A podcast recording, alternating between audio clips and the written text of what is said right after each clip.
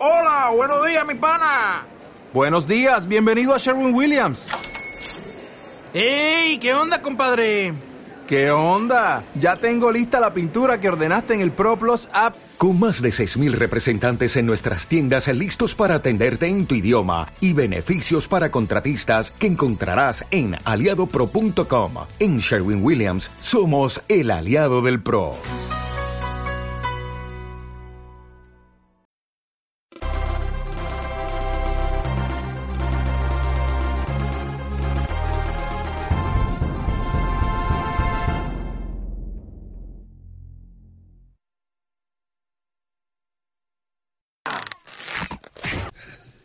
Ok, entonces, 3, 2, 1, Legend of Legacy. Dale, Andrés.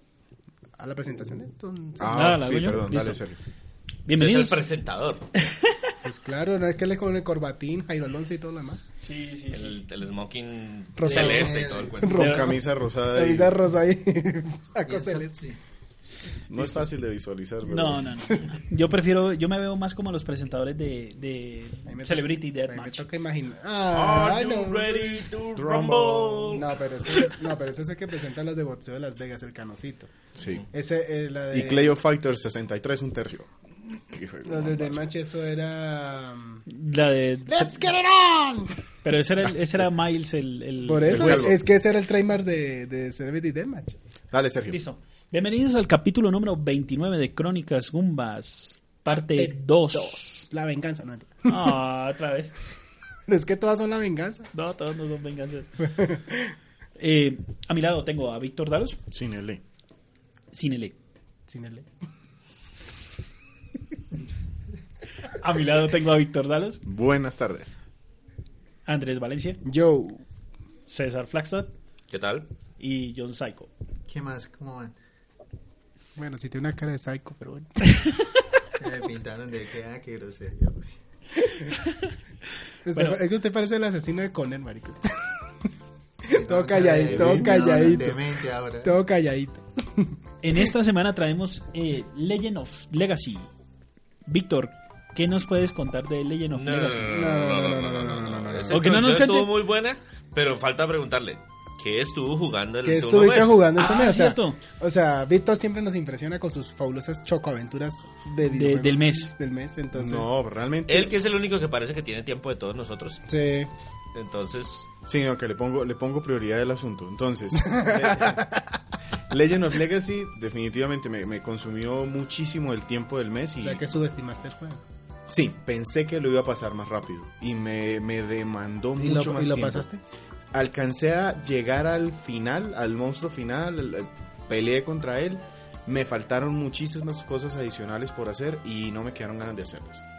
Ya Pero eso es otro tema. Ya tenías que des- desintoxicarte Sí. Legend of Legacy. En Play 4 jugué Tomb Raider, lo terminé. Ya, ya puedo decir que saqué ese juego del backlog. En Wii U me entusiasmé muchísimo con los DLC de Bayonetta y Corrin.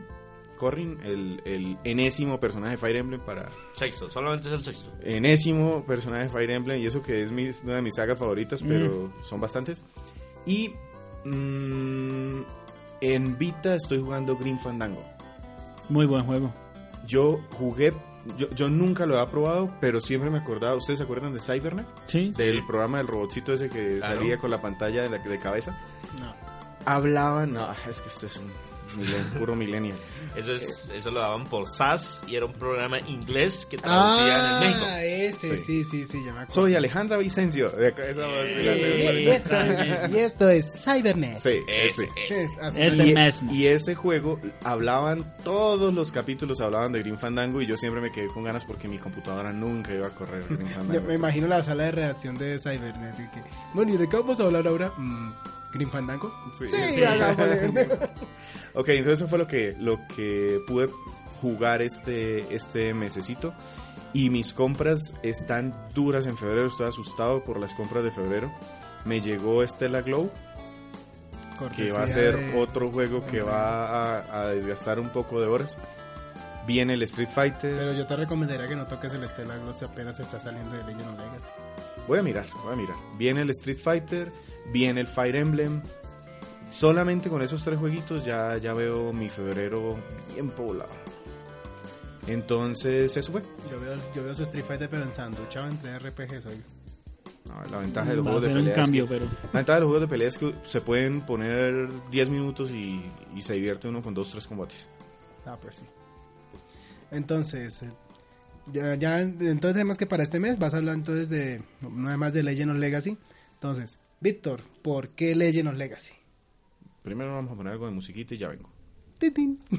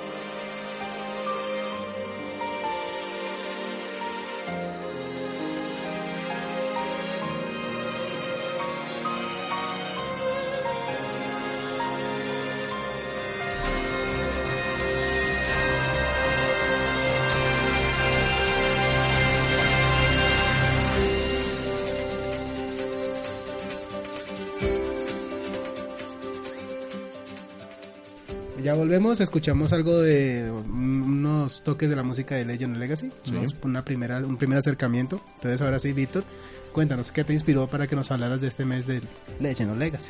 Es un juego al que yo le estaba haciendo seguimiento desde hacía rato, porque en el 2014, final de 2014, principios de 2015, mi 3DS estuvo muy muerta. Jugué muy poquito en ella. Y cuando anunciaron este RPG, lo anunciaron como el sucesor espiritual de la serie Saga. Para los que lo hayan podido probar desde PlayStation 1, Square Enix sacó, pues Square Enix, a ver, Square tenía su Final Fantasy de toda la vida. Sí. Enix tenía su Dragon Quest de toda la vida. Correcto. Cuando se unieron, se convirtieron en el powerhouse de los JRPGs en el mundo. Y dentro de sus muchas ofertas salió una nueva línea que se llamaba Saga. ¿Qué diferencia tenía este juego Saga? Que tenía múltiples personajes. Creo, pues, si, si mal no estoy, ya me perdonarán los eruditos en el tema, los Denken Densetsu, Seiken Densetsu, hacen parte de esta línea de los Saga. Resulta que tiene una particularidad, es que tienen muchos protagonistas. Y se puede elegir uno de los protagonistas para jugar su historia. Y una vez se termine, puedes tomar a otro y jugar su parte de la historia completamente diferente. Igual todos convergen en un solo final. No. Pueden Ah. ser historias completamente diferentes. Incluso de ahí fue que me ilusionó a mí porque yo en PlayStation 1 jugué Saga Frontier. Saga Frontier era un juego que tenía un montón de personajes y las historias eran tan, tan variadas como un tipo que era el típico, la típica historia de salvar el mundo porque se va a acabar por un enemigo malévolo gigantesco eh, que es más malo que tomar leche con más días de lo que debería. Sí.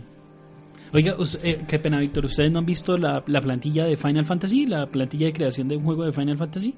¿A qué te refieres con plantilla de creación? Érase una vez Raya, un poder Raya, donde Raya conoce a Raya. Pero eso es como que pasa en casi todos los RPGs. Por- por eso- pero es que casi se aplica a Final Fantasy. Así es como ellos llegan y dicen, ah, bueno, listo, entonces Bart conoce a... Pero entonces hay una, hay una clara diferencia. No, por- no estoy tan hay- seguro no- porque sí, yo noté muy diferente los hilos conductores del Final Fantasy 4, del Final Fantasy 8, del Final Fantasy 6, y- del Final Fantasy 11, y, que y son los que Víctor, jugaba. Víctor acabó de recalcar que un, yo, por lo menos yo lo llamaría diferencia. Que en un Final Fantasy tú vas conociendo a los personajes, todos se unen, todos forman parte, todos son una gran familia feliz. Y aquí No, está no todos. refiriéndose a- No, no ha jugado Final Fantasy 6. Eso es verdad. Y, Vi- y Víctor menciona que en este juego tú conoces un personaje y Ah, vas no, eso- desarrollando eso la es historia otra del cosa. personaje. Es que me interrumpió Sergio. Las historias de uno es el del el que va a salvar el mundo con la típica historia épica, pero la de otro personaje, por ejemplo, que era de un músico, era encontrar un plato típico que quería encontrar y puedes pasar el juego en 15 minutos si lo haces de determinada manera. Entonces, eso a mí me llamó mucho la atención en su momento. De acuerdo. Aparte, le estaba haciendo seguimiento porque resulta, yo no sé si es un, un cambio que se está produciendo en la industria actualmente, y es que el dinero ya no le alcanza a las empresas para pagarle a sus superestrellas. O sus superestrellas se cansan de trabajar por, el, por un salario. No, al contrario, las superestrellas se Tema- vuelven demasiado... Tema Inafune, tema Mikami, tema em, Kojima. No, pero es que se vuelven tan divas que ya, ya ellos prefieren, ya hacen obras de arte y ya, ya les, ya les duele que los critiquen. Y El- las empresas están es para hacer plata. Entonces, con este juego, ¿qué pasó? Que me enteré que se unieron varias personalidades de la industria del JRPG, se unieron con una, en una empresa Furryu, que se encarga de hacer juegos de escala realmente mediana, pero se unieron y dijeron, vamos a hacer un sucesor de la serie Saga que se acabó. No, lo que sucede, lo que sucede actualmente es que los presupuestos de los juegos que tienen que pueden salir en consolas están simplemente disparados, Volados. sí. volados, demasiado altos. Y lo que hacen es que, oiga, este megajuego que quiero producir, pues no me lo van a patrocinar para sacarlo en Play 4 o en Play 3 o en Wii U o en una consola. Entonces lo que hago es busco un estudio más pequeño o me uno o incluso creo un estudio más pequeño y les llego con mi visión de- del juego y si me compran la idea con ellos trabajamos y se unen tres o cuatro estrellas pequeñas y sacan, el- sacan los títulos adelante y uno lo ve no ve la lista de lanzamientos de Vita y de 3DS en Japón son, Son- un montón sí, sí, sí. de juegos desconocidos pero que alguien se anima En este caso, para este juego, me animé o me, me gustó y le empecé a hacer seguimiento porque estaba el escritor de Chrono Trigger, Ok. el compositor de varias de las líneas de Final Fantasy. ¿No hubo Uematsu? Eh, no, no, estaba No. Uematsu, pero sí había varias personas que estaban que trabajaron Final Fantasy 13 y cos- cosas por allí. El diseñador y artista de algunos juegos de Dragon Quest y de la serie Saga, que pues ya hacen intuir que el producto va a ser o va a tener un cierto nivel, una cierta calidad. ¿Qué me pasó? Que cuando lanzaron el juego, yo estaba ya en primera línea para comprarlo de salida y justo me ocurrió un tema, tener carro implica comprar llantas, comprar llantas quiere decir que uno se arruina, entonces me quedé sin plata para comprarlo. Cuando volví a reunir algo de dinero y dije, bueno, voy a mirar que, que si, si me animo a volverlo a comprar, ya había salido el juego y ya em- habían empezado a salir las calificaciones. Y las calificaciones fueron bastante pobres Para este juego. para este juego, malas. Y eso me hizo dudar en comprarlo.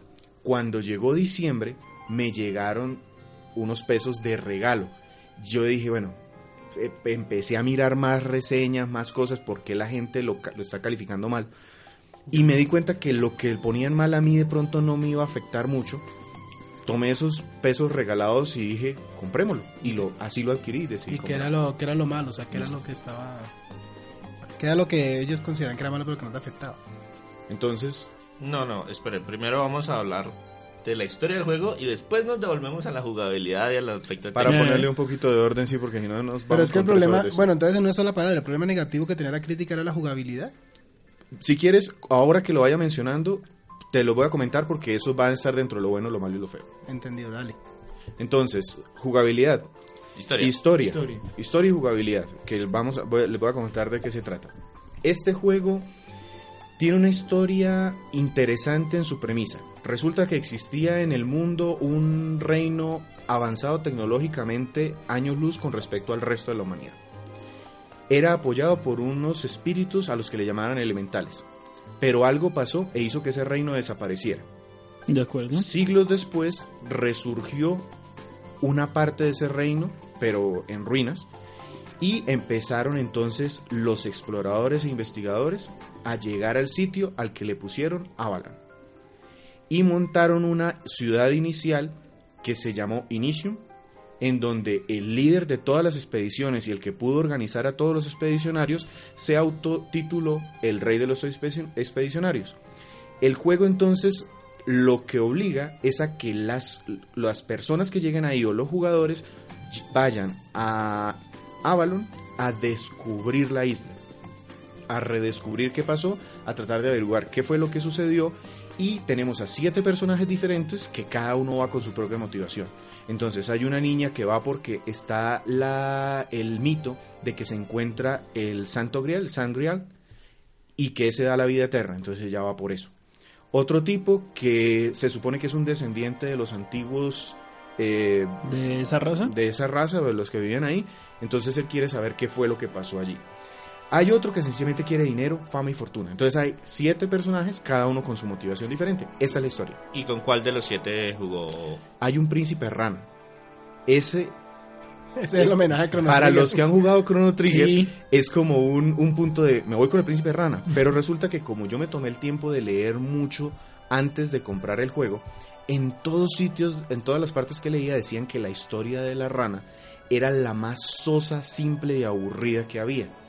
Entonces eso me llevó a no tomarla y mi siguiente opción fue el de esta hechicera que quiere conseguir el santo grial para tener su vida eterna. Esa es la historia. De acuerdo. ¿Qué tal la historia? ¿Buena? ¿Entretenida? Uy, arrugó Larga, la cara. lenta. Muchachos, es que Mira, en- mira, en premisa, no, mira, en premisa debería ser buena, pero está tan mal contada y tan simple en su presentación que le quita todo lo divertido en ese aspecto a la historia. Son dos líneas. O sea, nuestro personaje empieza en una carreta, le asignan dos compañeritos que vayan con él y hablan, ah, tú vas por el Santo Grial, ay, sí, yo voy por dinero. Ah, bueno, gracias, vamos juntos. Así. Ay, demonios. Así como cuando uno se encuentra con un man en un, así como cuando uno va hablando con alguien en un bus. En un bus, sí. Eh, ¿Tú quieres eh, montar un negocio de jugos? Sí. ¿Tú quieres ser un chef? Ay, ¿por qué no nos hacemos un negocio juntos? Sí, hacemos un Algo- restaurante. algo tres. pasa aquí. Tomémonos un tinto, seamos amigos. Entonces, eso es lo malo. Y aparte, la, la historia general del juego, de la isla de Avalon, nos la cuentan a través de pedacitos de poemas que narran o cantan unos espíritus que están en unas piedras. Eso no es malo, no, eso no es malo. La idea es buena. El problema es que yo puedo explorar la isla como me dé la gana. Entonces yo veo los trocitos del poema en desorden. Son tan cortos y tan misteriosos que, ay, sí, dijo algo. No, es que ¿Qué si- dijo? es No tengo ni puta idea, no me poemas en medio de un juego me hace sentir como cuando uno leía El Señor de los Anillos y encontraba el bendito poema élfico en medio de la historia. Y Pero entonces por lo llegaba alguien menos- a cantar la historia de fulanito, el trovador. Entonces, No, no, pero el, el- más, más que la forma de presentarla es el desorden de la historia. Eso lo Exacto. hace, eso lo Y, y- y resulta que no hay ningún sitio en donde alguien te haga un resumen, porque eso podría ser un buen mecanismo, que tú descubres los trocitos y que pronto alguien te los unificara y te contara y te pasara en un videíto o alguna cosa. No, aquí son los textos del poema y se acabó. Y si te interesó unirlos, ahí tienes un background, pero no te muestran nada más por el, nada y nada por el estilo. Bueno, entonces es una historia que tiene mucho espacio para O sea, es mejorar una y que no... Muy, muy, muy simple es y una muy historia que tenía potencial, pero que fue muy mal ejecutada. exactamente. Bueno, eh, ¿y cómo se juega? Sí, o sea, es un Es- RPG, esa pero parte es la que a mí me gustó y por lo cual yo dije me puede animar y me y lo compro. Resulta que a diferencia de los juegos de rol normales, bueno, Dígase Final Fantasy. al igual que los juegos de rol normales se juega por turnos, es decir, Ok, combate por turnos. combate esa- por Eso turnos, me gusta. esa es la primera parte, tú llevas tres personajes en tu grupo y esos tres personajes van a combatir eh, contra unos enemigos que le aparecen. Los enemigos pueden llegar en grupos desde uno hasta ocho o nueve, no, no recuerdo bien, son, Combate- pueden ser ¿Y bastantes. combate es aleatorio? No, el combate lo ves a los enemigos en el mapa Ujú. y entonces si quieres puedes tratar de evitar los combates, lo cual para mí era un plus enorme, porque los combates aleatorios de los primeros Final Fantasy para mí son terribles. Entonces, eso es bueno. Y eso es igual a muchos juegos famosos. Bravely Default, pero en Bravely Default uno podía graduar la cantidad de, Sí. de combates. Aquí no puedes graduar la cantidad de combates, pero sí puedes evitar eh, los enemigos porque puedes huir de ellos. ¿De acuerdo? ¿Qué es diferente con respecto al resto de juegos de rol? Que resulta que aquí los personajes, tú debes elegir formaciones. Entonces, las formaciones es, un personaje va a estar en defensa, otro personaje va a estar en ataque y otro personaje va a estar a la, en soporte. La magia, Y puedes hacer combinaciones de eso. El que está en defensa pues va a obtener mayor eh, defensa, pero eso limita su velocidad. No quiere decir que él tenga, él no vaya a atacar. Tú puedes atacar con un personaje estando en posición defensiva.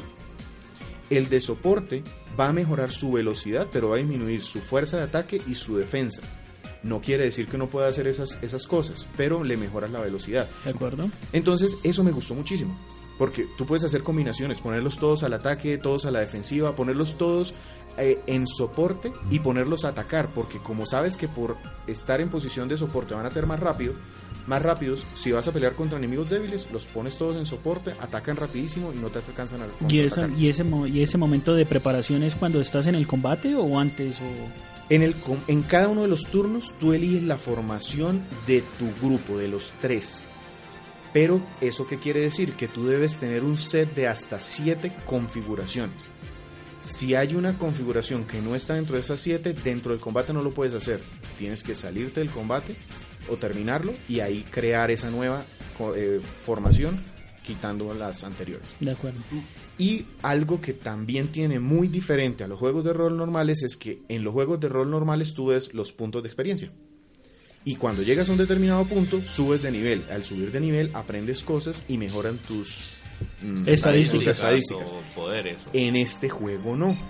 En este juego las estadísticas son defensa, hit points, puntos de habilidades, puntos para lanzar habilidades especiales como hechizos o ataques muy raros, ataque y soporte, que es eh, curar más, ser, ser eh, proeficiente en esas cosas que son de ayuda. Resulta que esas cinco, esas cinco estadísticas no mejoran al subir de nivel porque aquí tú no subes de nivel.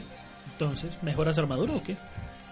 Bueno, la, sí tienes las armaduras para mejorar, pero resulta que es que si tu personaje, por ejemplo, lo pones muchas veces en guardia y él se defiende efectivamente contra un personaje, contra un enemigo, aleatoriamente puede subir su defensa.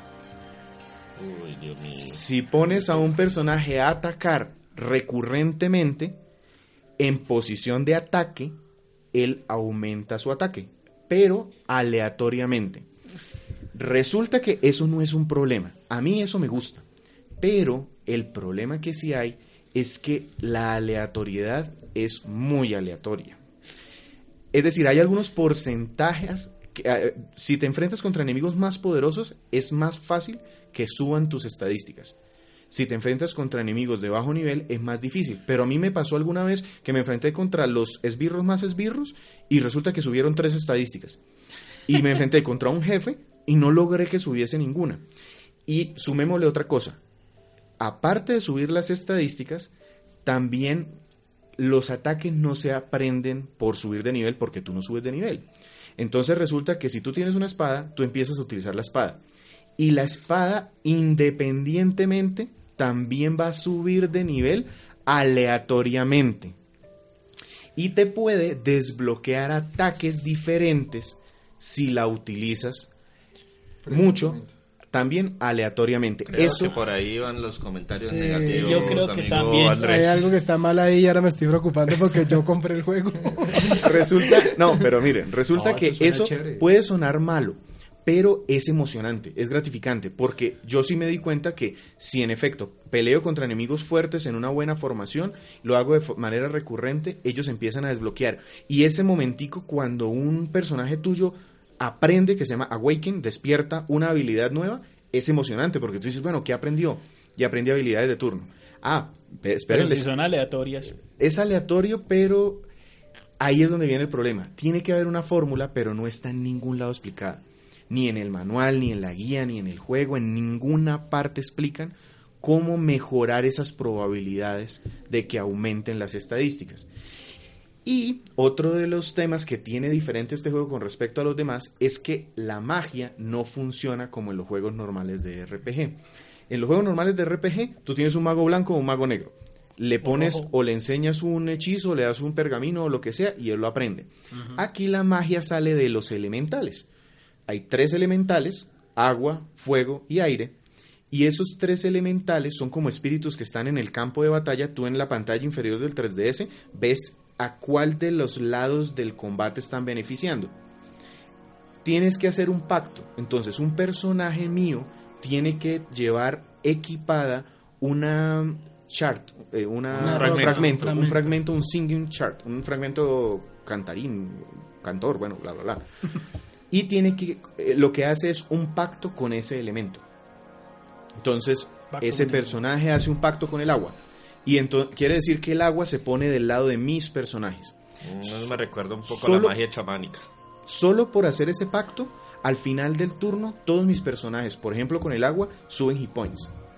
Si es con el aire, suben SP, eh, S points, que son los puntos para lanzar poderes. especiales. Y si, y si es con el fuego, va mejorando su ataque cada turno. De acuerdo. Pero entonces es un, un juego de voleibol, porque mi personaje hace el, el El pacto con el agua. pero luego el enemigo también hace el pacto. Entonces el agua viene de aquí, va para allá, viene de aquí, va para, va para allá. ¿Qué problema hay? Que si al momento de yo lanzar un hechizo, que para lanzar el hechizo tengo que tener una eh, Whispering Chart, una, un fragmento susurrante, el elemento no está de mi lado, pierdo el hechizo. O sea, no lo puedo lanzar. Y pierde el- Ah, y espérense. El hechizo está en ese em, Whispering Shard. Y en mi personaje lo puede aprender. Adivine cómo lo aprende. Aleatoriamente. Aleatoriamente y usándolo mucho. Entonces, ahí está el otro Uy, tema. no, ahí está el otro tema de este juego. Pues tiene su encanto. eh. No, Sí, Sí, no entonces es ahí está. Así, tiene pero- así se rara. juega, así se juega. Y les digo, los primeros, que las primer, la primera hora para mí fue bonita, fue porque el juego es bonito. De descubrimiento. La siguiente hora, las siguientes cinco horas empezaron a ser tediosas. A la hora 8 dije, vaya y coma si un espárrago, busquemos guías. Y empecé a buscar guías porque es que no explican en ninguna parte. Yo empecé a hablar con todo el poquito gente que había y no había nadie. Entonces ya con guías ya empecé a entender el juego mejor. No. Empecé a aplicar cosas y me empezó a gustar mucho más. Y por eso lo terminé y entre grandes cosas me gustó. Eh, pregunta así general, como para hacer un RPG, como cuántas horas le dedico. Sí, iba a ser la misma pregunta.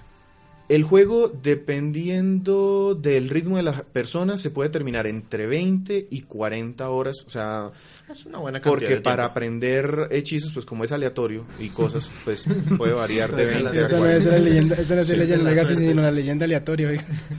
Bueno, y en cuanto a aspectos técnicos del juego, ¿cómo se ve? Sí, yo, yo estoy supremamente interesado porque obviamente el estilo de Él es- diseño es... de un japo, es de un juego japo, o sea, Sí, anime es super deformer. la gente dice que es el hermano pobre de Bravely Default. Quiere decir que su estética es chibi, Sí. La- los fondos son dibujados a mano, son bonitos, son muy agradables. Hay variación entre un, un escenario que se va a buscar y otro escenario que se va a explorar.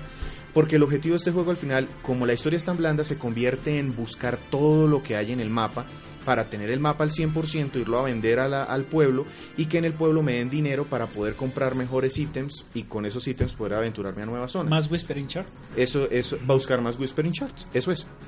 Entonces, gráficamente, ¿qué pasa? Que es una cosa mezclada.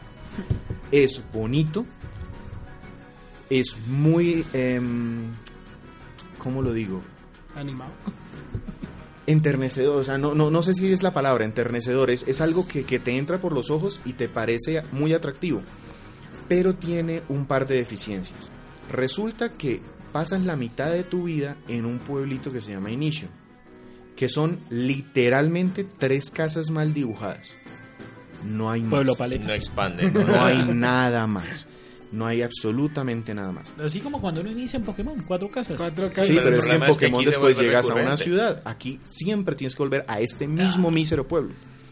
Y el otro punto es que lo- el, el escenario, cuando vas explorando los mapas, va desplegándose a medida que tú vas caminando. Es decir, van saliendo los arbolitos, van saliendo las rocas, van saliendo las, las montañas. Y si tú quieres evitar un combate, entonces pues tú vas corriendo, te va persiguiendo el enemigo, porque cuando te ven tratan de perseguirte, tú tienes que tratar de evitarlos. Y justo vas corriendo en línea y ¡puf! Hace árbol. pop un árbol. Ah, Entonces te tocó combatir sin querer hacerlo por culpa de eso. Al principio a mí eso me pareció súper atractivo, súper bonito porque es como uno de esos libros de desplegar que se van... Que salen figuritas. que van mostrando las figuritas. La figura plegable. Eso me gustó, pero resultó que después de las 20 horas yo dije, ay, ya, Pues déjeme pasar, quiero huir de este bicho. Y, el aspecto de sonoro. Bonito. ¿Voces? Mm, sí, pero pocas. Hay una narradora que va contando esos fragmentos de los poemas que les comento y que va haciendo un resumen o como una presentación de cada mapa al que llegas. Entonces cuenta o habla o pone una pequeña historia de una bahía o cómo es eh, la catacumba del volcán, cosas así. Es bonito, es atractivo. ¿Es una japonesa o personajes- tenemos idiomas? Solamente lo probé en inglés. ¿Pero tiene Pero otras tiene opciones? Creo que sí, pero no estoy seguro. Español fijo no está. ¿Y subtítulos? Sí. En español. Espa- sí, sí, sí. Eh, subtítulos sí. Ah, en español no tengo ni idea. No lo probé en español. Ah, la verdad es que es... El, bueno. el otro tema, pero ¿por qué digo? Resulta que la música de los combates es muy buena, es variada, pero no la tengo en la cabeza como para decir que es buenísima. Y el resto de la- del sonido en el escenario es ambiental, pero tampoco es memorable. Destacable. memorable, no es épico. No Ni siquiera la música del bendito Villorrio de Tres Casas es algo que valga la pena resaltar. Entonces, es un aspecto que cumple, cumple bien, queda, va acorde con las gráficas, va acorde con el espíritu del juego, pero no es algo que realmente pueda yo resaltar o comparar o hablar en el futuro. Listo. Bueno, entonces, eh, ¿a quién crees que le recomendarías este No. juego? Bueno, malo y feo. ¿Ah? Bueno, malo y feo. Ah, sí, bueno.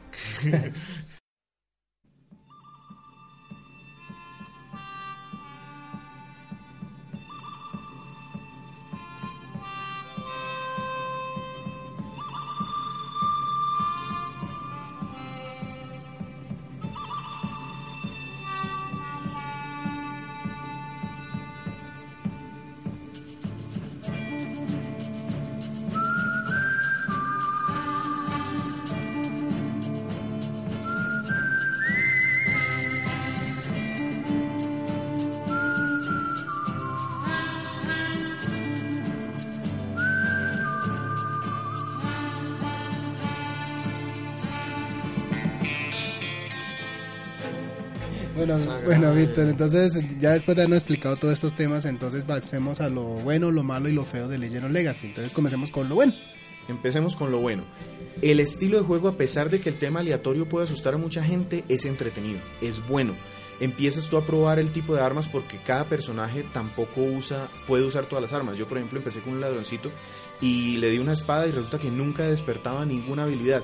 Le puse un arco y en el primer combate que tuve, ¡prum! cuatro habilidades con arco, que eh, esperaba que este tipo, por ejemplo, fuera el que ayudara como de soporte y terminó convirtiéndose en el asesino del grupo, que mataba con ese arco lluvias de flechas, eh, los, los ataques masivos. Yo creo que de- debe haber por debajo algo para que eso no sea realmente tan aleatorio.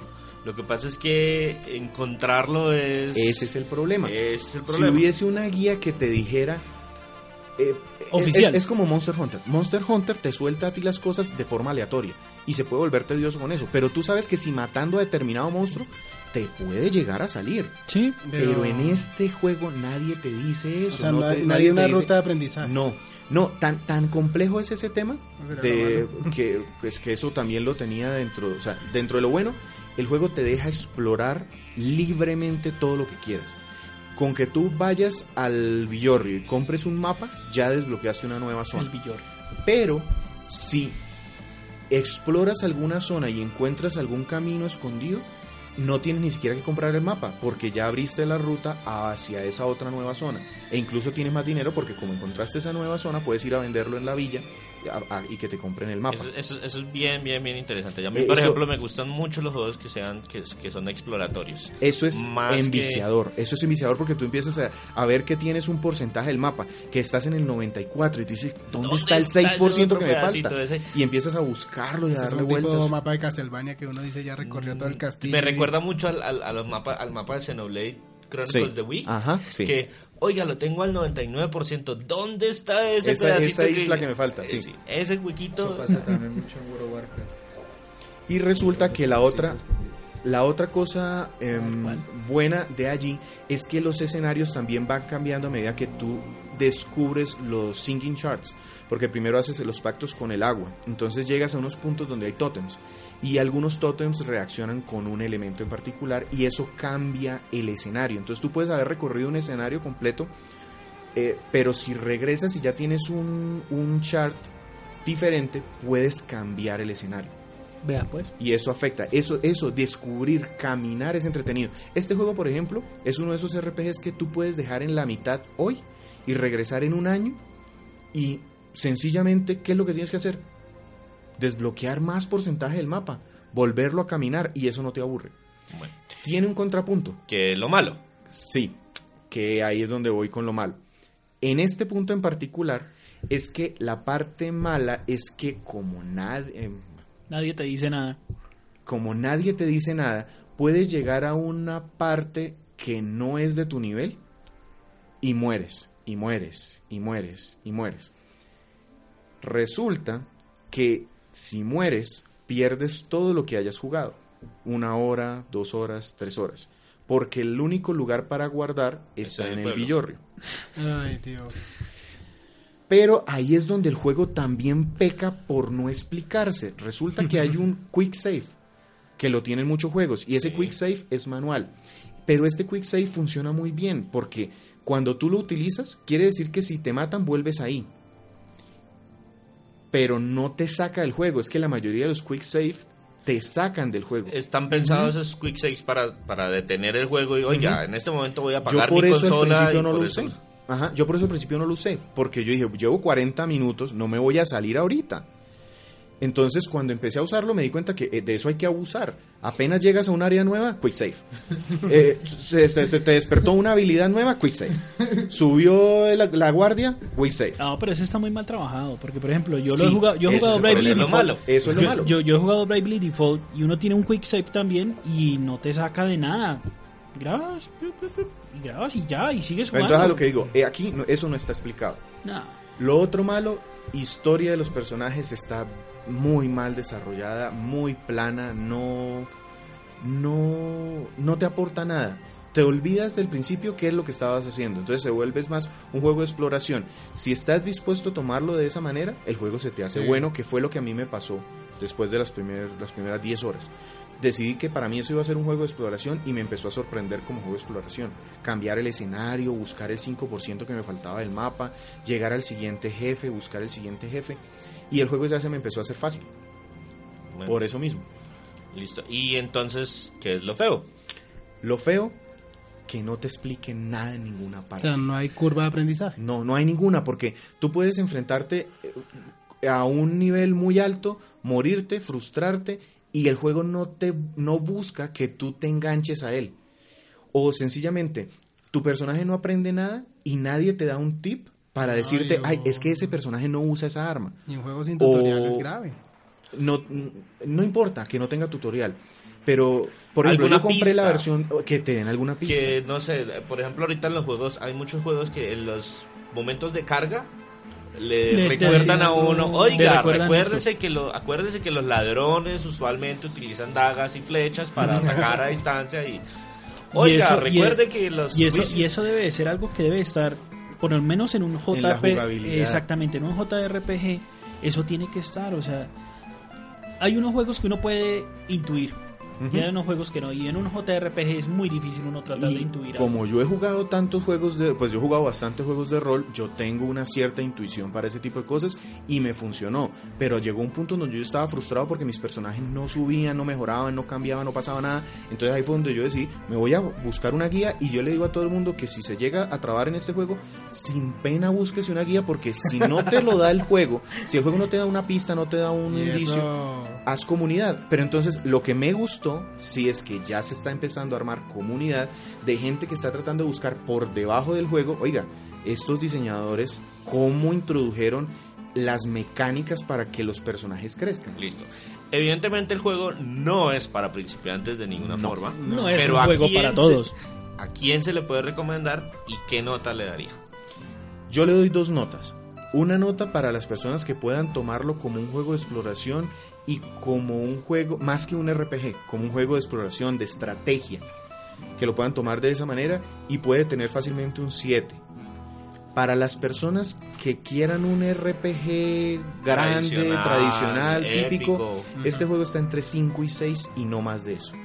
Y está entre 5 y 6 porque gráficamente es correcto, en sonido es correcto, las mecánicas de- del juego son entretenidas, pero en todo se queda En lo mínimo, el- entre, en cumple. entre un 5 y un 6. Una Sí. pregunta. Yo no reconozco escuché cuando ustedes hablaron de- del combate. ¿Cómo es el combate en sí? Si es fácil, si es como si uno lo engancha o es muy como aburrido, A mí me enganchó. soso? Es que ese es el punto y por eso estaba la recomendación ya para hacer un que- resumen. pero o sea, que de, dice- de pronto repetirlo todo es, es complicado ahorita, pero es más, sí engancha, a mí personalmente sí me enganchó, porque cuando mis personajes empezaron a aprender cosas, yo me empecé a emocionar, yo dije, ok, le voy a hacer este cambio, voy a cambiar la formación y eso me empezó a gustar. ¿Hay demo del juego? Sí, pero yo creo que es más un desmotivante que una motivación. Sí, exacto. No, porque ¿a qué es lo que voy en- con el tema del juego? Primero, yo ya he escuchado a Víctor comentar todo el tema del juego. Y como jugador de, de JRPG, la verdad me desmotivó jugarlo. O sea, no, no, no va ni siquiera en mi cesta, ni en mi lista de deseados, ni. No. No, y- Víctor fue el conejillo de Indias para usted, ¿verdad? entonces, ya, ya con lo que acabo de decir, bueno, listo, entonces probemos un demo. Sí, entonces es una opción. Pero, pero si dices no, No, sí, se- es que hay demos que definitivamente Eh, no, sí, no- es una no le opción, ayudan al pero lo que digo, el demo de este juego es al contrario, ni siquiera ayuda al juego. los eh, porque cogieron un juego que de por sí ya tiene una presentación muy simple y la simplificaron más. Sí, entonces es los huesitos dejaron ahí. Entonces ese ese ese, ese es un asunto. Los huesitos. Entonces, ¿cuál sería la Yo calificación? compré ya. No, ya. Ustedes no me están poniendo cuidado, ¿cierto? No, usted Este se me pregunta del combate cuando yo una Pero hora usted está hablando combate. usted- No, y este me yo dice, escuché perfectamente. No, yo, pero- Un 7 para las personas que les gusta la Pero yo, pero, cinco seis. no, pero yo, pero No, entonces, pero entonces en general, que yo quiero una calificación general. si era el combate, Tantos príncipes ranas, algo así. No, no, no, eso, es lo que yo quiero. Yo, yo le puedo poner siete, ele- le, puedo, le puedo poner siete elementales, siete herederos elementales para los que les gusta la exploración y cinco guerreros ranas para la gente normal. Listo, O sea, perfecto. se- este Juego juego. medio. Entonces, No, cerramos y, y con sobre, esto. y sobre todo que en Crónicas Goomba es muy raro que nosotros aconsejemos a la gente que revisen guías. Sí. Esto es muy raro, nosotros siempre, al contrario, nosotros siempre luchamos por la cuestión de que lo más divertido y lo- más entretenido descubrirlo. es descubrir el juego por, Listo, por su cuenta. cerramos ahí. Segunda parte. Decir algo. Que yo lo compré en versión día de lanzamiento. Ah, Eso es bonito. Eso sí es muy bonito porque la versión de día de lanzamiento trae un librito. ¿Eso en significa que lo publicó Exit o Atlus? Atlus. Atlus. Esos muchachos siempre que traen cosas hasta a este lado del charco se es hacen cariño, es cariño, es muy bonito. Eso es uno de los puntos que cuando pasaron las primeras 10 horas me obligó a mí, páselo porque está muy bonito. El, el paquete viene bonito con su disco. No, yo estaría diciendo bien, páselo, me costó 150 mil pesos. Sí, sí. Más bien, más bien, más bien por ese lado, si Camilo escucha esto, a decir, páselo. Listo, entonces cerremos ahí, eh, dejamos acá y despedimos. Sí, perfecto. Sí. Musiquita, por ¿Alguna otra favor. pregunta? ¿Nadie? Musiquita.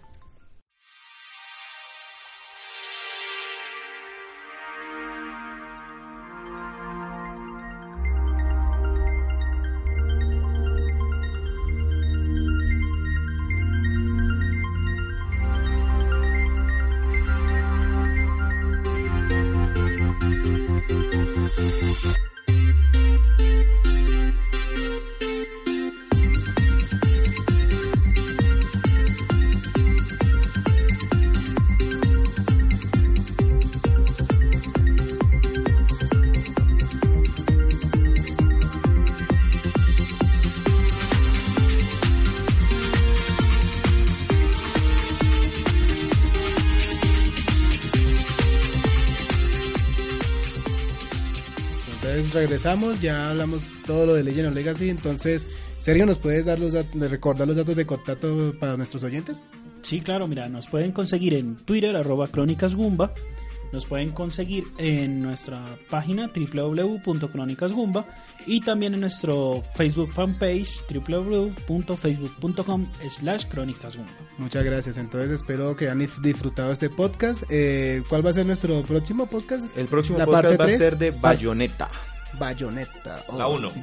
Sí, la 1. Yo les dije que iba a ser primero Bayo- Bayonetta 1. Yo no voy, Eso yo, sí. yo no hice la de Dalos de que me fui por la 2. Importante, importante porque próximamente va a dejar de conseguirse ese juego eh, porque el Va, combo... va a empezar la cacería del combo ahora. Exactamente, porque el combo está desapareciendo eh, por el lanzamiento de solamente el segundo juego. Hordas de jugadores de yendo a Panamericana a comprarlo a precio de venta. Y para despedirlo con todo y lo que acabé de decir, a mí me gustó Legend of Legacy. ¡Ah! No, Yo, yo- yo- yo le, yo le doy un like. sí. Ah, permítame es- es ahí como ¿Qué le que, pasó al- este es toma tu perro, no, ya no. Sí. bueno, que estén bien muchachos, hasta luego.